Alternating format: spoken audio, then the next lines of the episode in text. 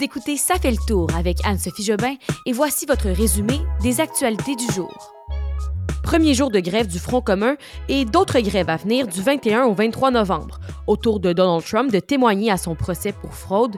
Et en un mois de guerre, il y aurait au moins 10 000 morts à Gaza.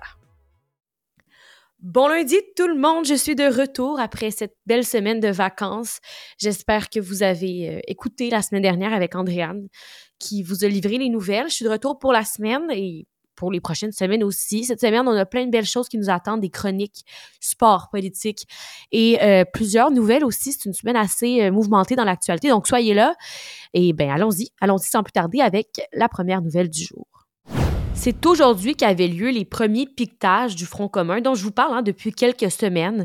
Euh, donc des grèves de 420 000 travailleurs employés du secteur public qui ont mené à la fermeture d'établissements scolaires et vraiment là, à la perturbation hein, de plusieurs services sociaux ce matin. Donc des parents qui, entre autres ce matin, euh, ont dû soit rentrer au travail plus tard ou pas du tout parce que ben, les profs, les enseignants n'enseignaient pas avant 10h30. En fait, ça dépendait de la région, là, mais euh, ils n'ont pas commencé à l'heure habituelle. Il y a aussi des services de garde qui ont été perturbés. Chamboulement aussi hein, des horaires dans certaines unités de santé, des services sociaux partout au Québec. Des horaires, mais pas des services. Hein, si les gens sont malades, si les gens ont besoin d'urgence, on leur portait assistance, bien sûr. Je vous rappelle que euh, les employés, bon, les travailleurs du Front commun font la grève parce qu'ils veulent des meilleurs salaires, des meilleures conditions de travail. Et euh, ben, c'était la première grève aujourd'hui. Et ce qu'on a appris, c'est que le Front commun menace de répéter cette grève-là durant plusieurs jours à la fin du mois s'il n'y a aucune entente qui est conclue d'ici là. Donc, il y aurait d'autres grèves le 21, 22 et 23 novembre prochain. Ça reste à suivre. Peut-être peut-être qu'il va y avoir une entente d'ici là. Euh, les porte-paroles des Fronts communs, hein, des, des syndicats, ont rappelé que l'objectif, c'est d'arriver à un règlement qui va être gagnant-gagnant pour les deux côtés. Euh, ils ne veulent pas faire d'autres grèves, mais ils vont le faire s'ils ne trouvent pas d'entente. Et aussi, euh, je vous, le dis comme ça, mais cette semaine, il va y avoir d'autres grèves encore. Il va y avoir la Fédération interprofessionnelle de la santé, la FIC, qui va faire aussi des grèves euh, jeudi et mercredi et jeudi, oui, deux jours. Il va y avoir 65 000 membres de cette fédération, aussi la Fédération autonome de l'enseignement, qui vont être en grève à partir du 23 novembre. Donc, vous risquez peut-être d'entendre beaucoup le mot grève dans ce podcast dans les prochaines semaines parce que ça va vraiment alimenter l'actualité. C'est aujourd'hui que l'ancien président des États-Unis Donald Trump était appelé à témoigner, vous savez, là, dans son procès au civil pour fraude. Peut-être que vous ne connaissez pas exactement c'est quoi ce procès-là parce que ça fait des semaines, des mois qu'on en entend parler. Mais c'est ce matin, euh, officiellement, donc à 10 heures, qu'il s'est présenté au palais de justice de Manhattan et qu'il a déclaré devant les caméras, il s'est mis devant les caméras et a dit que les chiffres et les faits lui donneraient raison. Et comme il est connu pour le faire lors de procès, ben il n'a pas respecté les règles de procédure, même que le juge a demandé à son avocat, l'avocat de Trump, de se contrôler et d'arrêter d'utiliser le procès un peu pour faire de la publicité et faire campagne, parce qu'on sait, hein, la campagne pour la prochaine présidence américaine, c'est dans un an environ. Alors, ça a été un, un beau show, disons-le comme ça, de Donald Trump euh, ce matin à Manhattan. Je vous rappelle un peu c'est quoi le procès. Là. Il doit se défendre pour des fraudes qui menacent son empire immobilier. Hein. La famille Trump, Donald Trump, à la base, c'est un empire immobilier. Et c'est donc euh, Letita James, la procureure générale, qui a intenté un procès contre l'état-major du groupe familial Trump Organization. Alors, elle les accuse d'avoir gonflé les actifs du groupe pour euh, être ensuite capable d'avoir des meilleurs prêts bancaires. C'est un peu compliqué, c'est un peu technique, mais euh, en gros, ce qu'ils ont fait, c'est ça, qu'ils ont vraiment gonflé leurs actifs euh, et ils voulaient aussi des meilleures conditions d'assurance. Donc, en gros, j'ai les chiffres ici. Il y a des preuves qui montrent qu'ils ont surévalué leurs actifs du groupe Trump. Euh, au lieu de dire qu'ils avaient 812 millions, ils ont gonflé ça à 2,2 milliards de dollars quand même. Alors, ce que la procureure générale euh, réclame, c'est 250 millions de dollars et des interdictions pour la famille de Trump de diriger des entreprises. On doit dire que, euh, bon, Trump le disait quand il est arrivé ce matin au palais de justice, il disait que les faits et les chiffres étaient en sa faveur, mais en réalité, les preuves, là, ne jouent pas vraiment de, son côté. Il y a des preuves qui montreraient, comme je le disais, qui qui a été réévalué de plus d'un milliard de dollars, 2,2 milliards au lieu de 812 millions. Et s'il perd son procès, il perdrait le contrôle de son empire immobilier. Je vous rappelle qu'il s'était lancé en politique parce qu'il avait une belle image hein, de, bâtisseur. C'est donc euh, assez mauvais pour son image. Et c'est la première fois depuis plus de 100 ans qu'un ancien président est appelé à témoigner pour se défendre lors d'un procès. Je vous rappelle que Donald Trump aussi est inculpé euh, au pénal dans quatre autres affaires, entre autres sur ses tentatives présumées illégales d'avoir tenté d'inverser les résultats hein, de, de la présidentielle en 2020. Ça, ça avait fait les manchettes.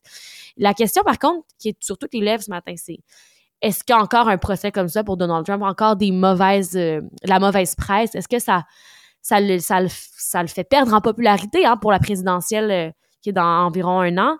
Et à vrai dire, pas vraiment. Il y a un sondage qui est paru dans le New York Times hier qui montre que même que Donald Trump est favorable face au président Biden, donc il aurait plus de votes que Joe Biden.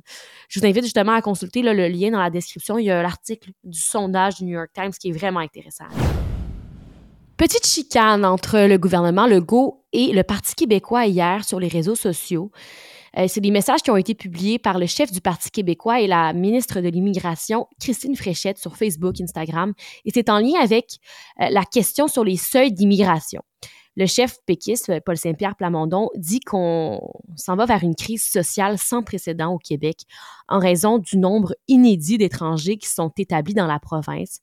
Ça parle tout ça euh, du fait que la semaine dernière, la ministre de l'Immigration, Christine Fréchette, a annoncé que le nouveau seuil d'immigration au Québec va être de 64 600 immigrants permanent euh, pour l'année prochaine. Donc, selon Paul Saint-Pierre Plamondon, c'est un bris d'une promesse électorale parce que euh, le premier ministre François Legault avait affirmé pardon, en campagne que euh, ce serait environ 50 000 immigrants permanents au Québec, hein, que ce serait un seuil d'environ 50 000. Donc, là, Paul Saint-Pierre Plamondon, ben, il s'inquiète, premièrement, pour la langue française, parce qu'il dit qu'on va être désormais à près de 466 000 immigrants sur le territoire québécois et que ça va avoir, oui, une conséquence sur la langue, mais aussi sur les finances des Québécois. Euh, petit débat sur les réseaux sociaux hier qui fait manchette et aussi vous comprendrez que la CAQ a répondu à tout ça. Christine Fréchette a répondu à un message disant que les immigrants viennent d'ici et qu'ils contribuent à la société tout en maîtrisant la langue du Québec. Petite mise à jour sur le conflit, la guerre entre Israël et le Hamas. Euh, c'est hier finalement que l'armée israélienne a fait un peu peur et a fait un message que, bon, évidemment, euh, effrayé les Palestiniens, disant qu'il y aurait euh, des frappes significatives sur la bande de Gaza qui vont qui ont eu lieu donc la nuit dernière et dans les jours à venir. Il y a 300 000 à 400 000 personnes en ce moment qui se trouvent, qui se trouveraient encore dans le nord du territoire de la bande de Gaza. Et là-bas, la situation humanitaire est vraiment là, euh, catastrophique. Donc, s'il y a des frappes supplémentaires, ça va être horrible pour eux. Le gouvernement du Hamas a dit qu'Israël là, euh, menait justement d'intenses bombardements autour de plusieurs hôpitaux, dont le plus grand de Gaza. Et euh, aussi, euh, toujours selon le Hamas, ce serait plus de 10 000 Palestiniens qui sont morts dans les frappes d'Israël euh, depuis le début du conflit. On est environ à 31 jours, 31 jours précisément, donc environ un mois. Il y a aussi le Hamas qui dit que les lignes téléphoniques et Internet à Gaza ont été coupées par Israël pour la troisième fois depuis le début du conflit.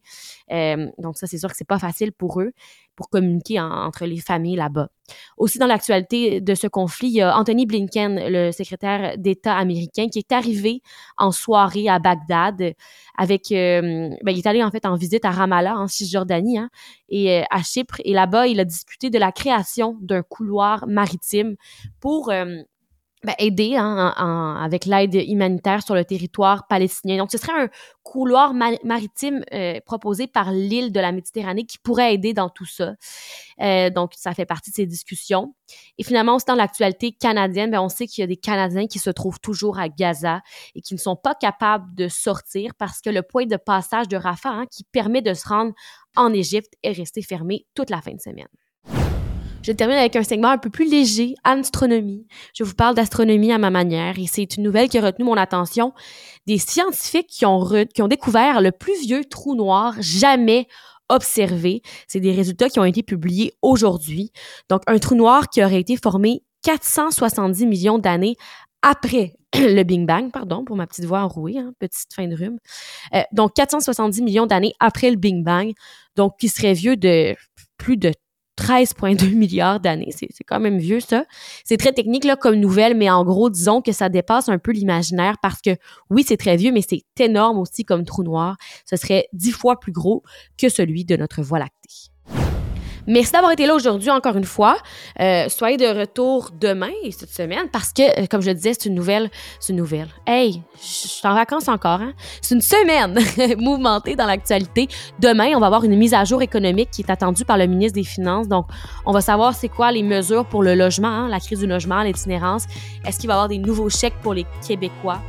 À suivre demain. Cette semaine aussi, des chroniques qu'on vous propose dans les différents épisodes. Donc, chaque jour vers 17h, soyez là pour les prochains épisodes de Ça fait le tour. Bonne soirée tout le monde!